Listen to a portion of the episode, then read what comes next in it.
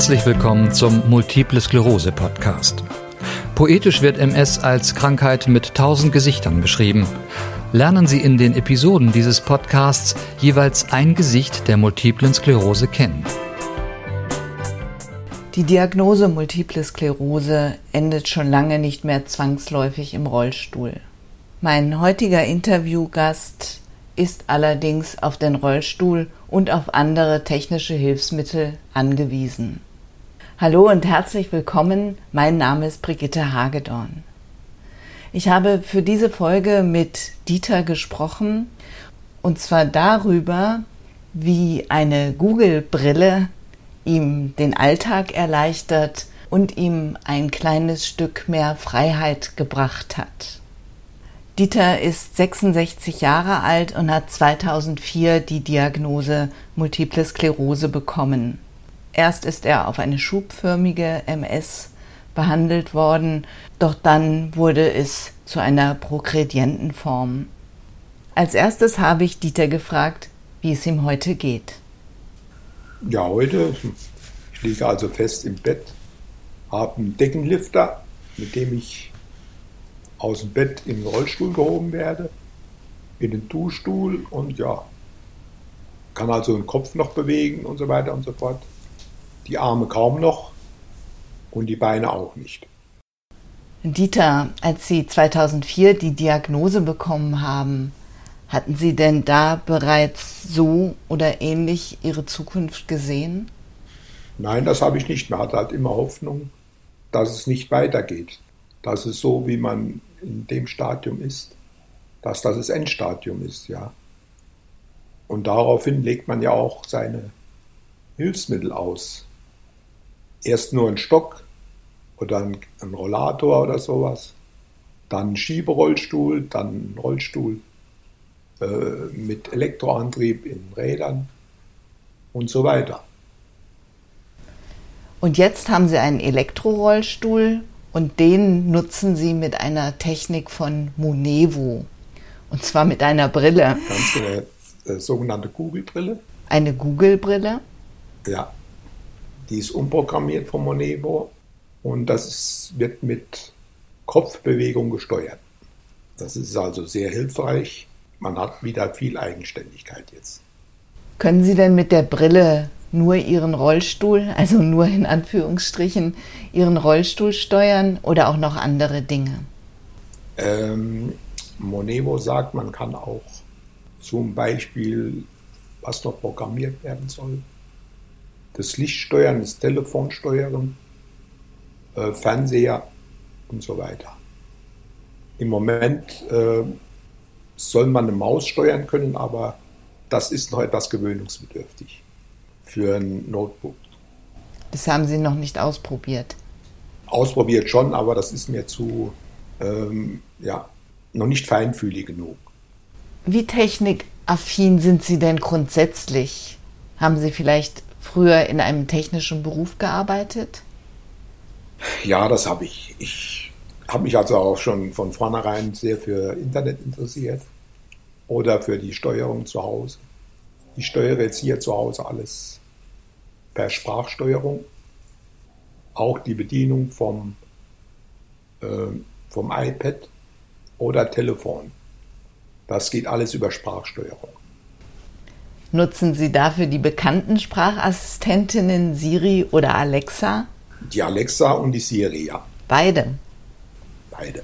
Da haben Sie ja ein schönes Damenteam. Ganz genau, die sind mir immer behilflich. Sehr nett. Mögen Sie mal erzählen, wie das mit der Brille funktioniert, wie Ihnen die im alltäglichen Leben hilft?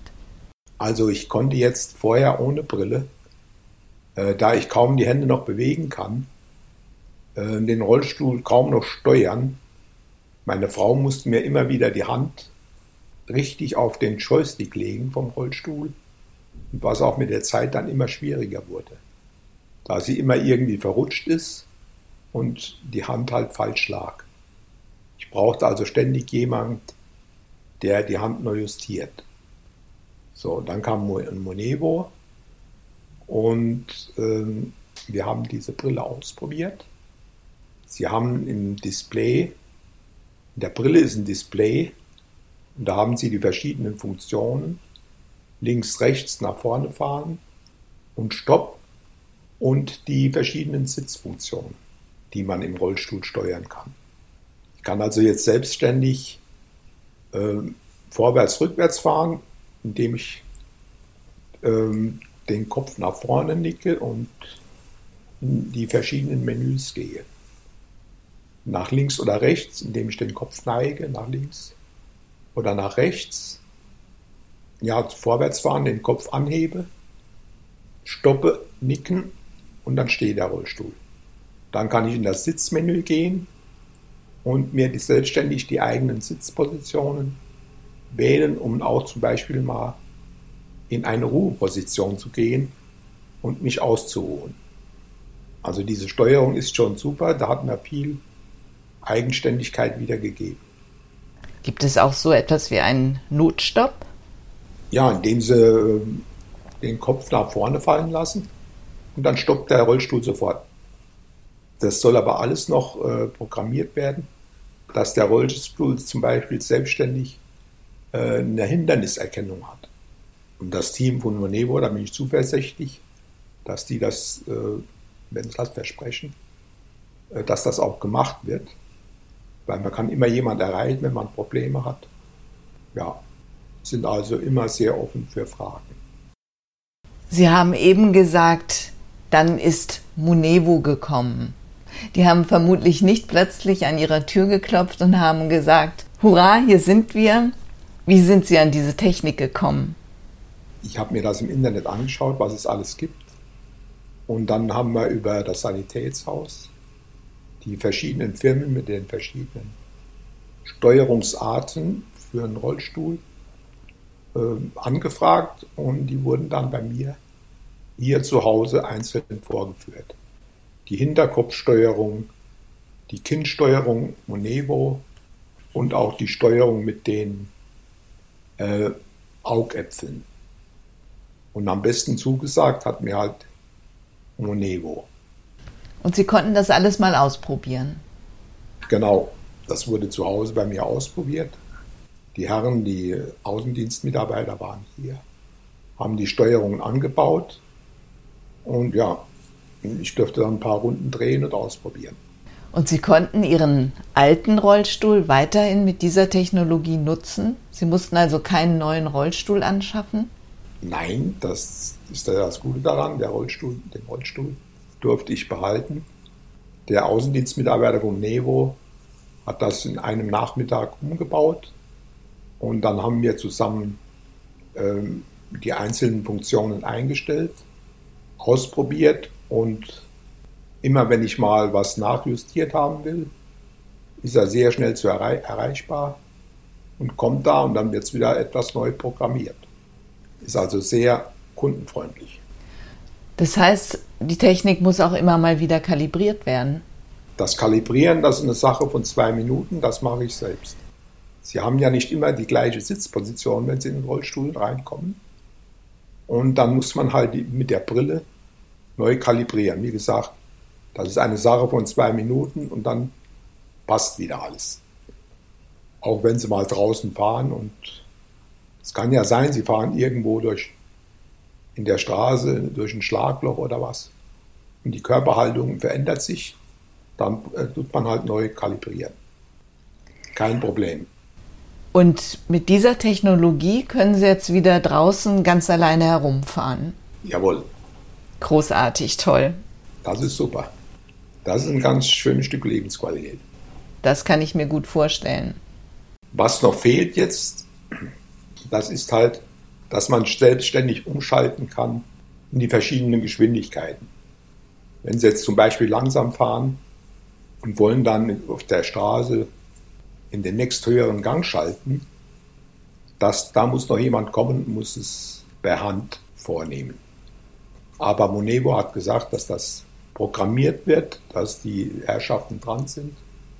Und dann nehme ich auch an, dass es auch passiert. Toll, dann können Sie auch demnächst bei einem Rennen mitmachen. Da werde ich Erster. das ist also schon eine schöne Sache. Das, wie gesagt, glaube ich Ihnen gerne. Man braucht halt etwas Übung und von Mal zu Mal wird man sicherer. und es geht in Fleisch und Blut über. Wenn Sie zum ersten Mal drin sitzen und ist es ungewohnt, dass der Rollstuhl reagiert, wenn Sie den Kopf bewegen. Wie gesagt, wenn man es öfters macht, geht es in Fleisch und Blut über. Ich weiß nicht, ob Sie gesetzlich krankenversichert sind. Ich bin gesetzlich krankenversichert. Und da hat die Krankenkasse die Kosten übernommen? Ja, die hat die Kosten übernommen. Man musste zwar ein, ein Erprobungsvideo und alles drehen. Es war nicht so einfach, dass es übernommen hat, aber zu guter Schluss hat die Krankenkasse einsehen gehabt, dass das eigentlich das Beste ist und hat es übernommen. Das ist ja prima. Welche Technik würden Sie sich denn noch wünschen? Also eine Technik, die Ihnen den Alltag noch etwas erleichtert. Ob nun von Munevo oder einem anderen Unternehmen. Gibt es da etwas, wovon Sie träumen? Tja, was fehlt mir noch? Man müsste die verschiedenen Systeme müssten vielleicht besser ineinander greifen. Fürs Licht brauche ich die Hü-App von Philips. Für einen Fernse Fernseher habe ich Alexa und äh, die Harmony-Fernbedienung. Da braucht man immer viele Komp Komponenten, dass alles funktioniert. Und es wäre schön, wenn man nur einen Ansprechpartner hätte. Ganz genau, ja. Alles in einem, das wäre das Beste. Aber das, man muss sich halt so zurechtfinden. Aber Sie bekommen Physiotherapie? Ich mache eigentlich jetzt nur ähm, Vitamine, ich bin austherapiert. Ich habe äh, zu Anfang Avonex, äh, mit Avonex therapiert. Ähm, hat wenig geholfen. Ganz am Anfang war es eine Kortisonstoßtherapie. Dann mit Immunsuppressiva, mit Imorec.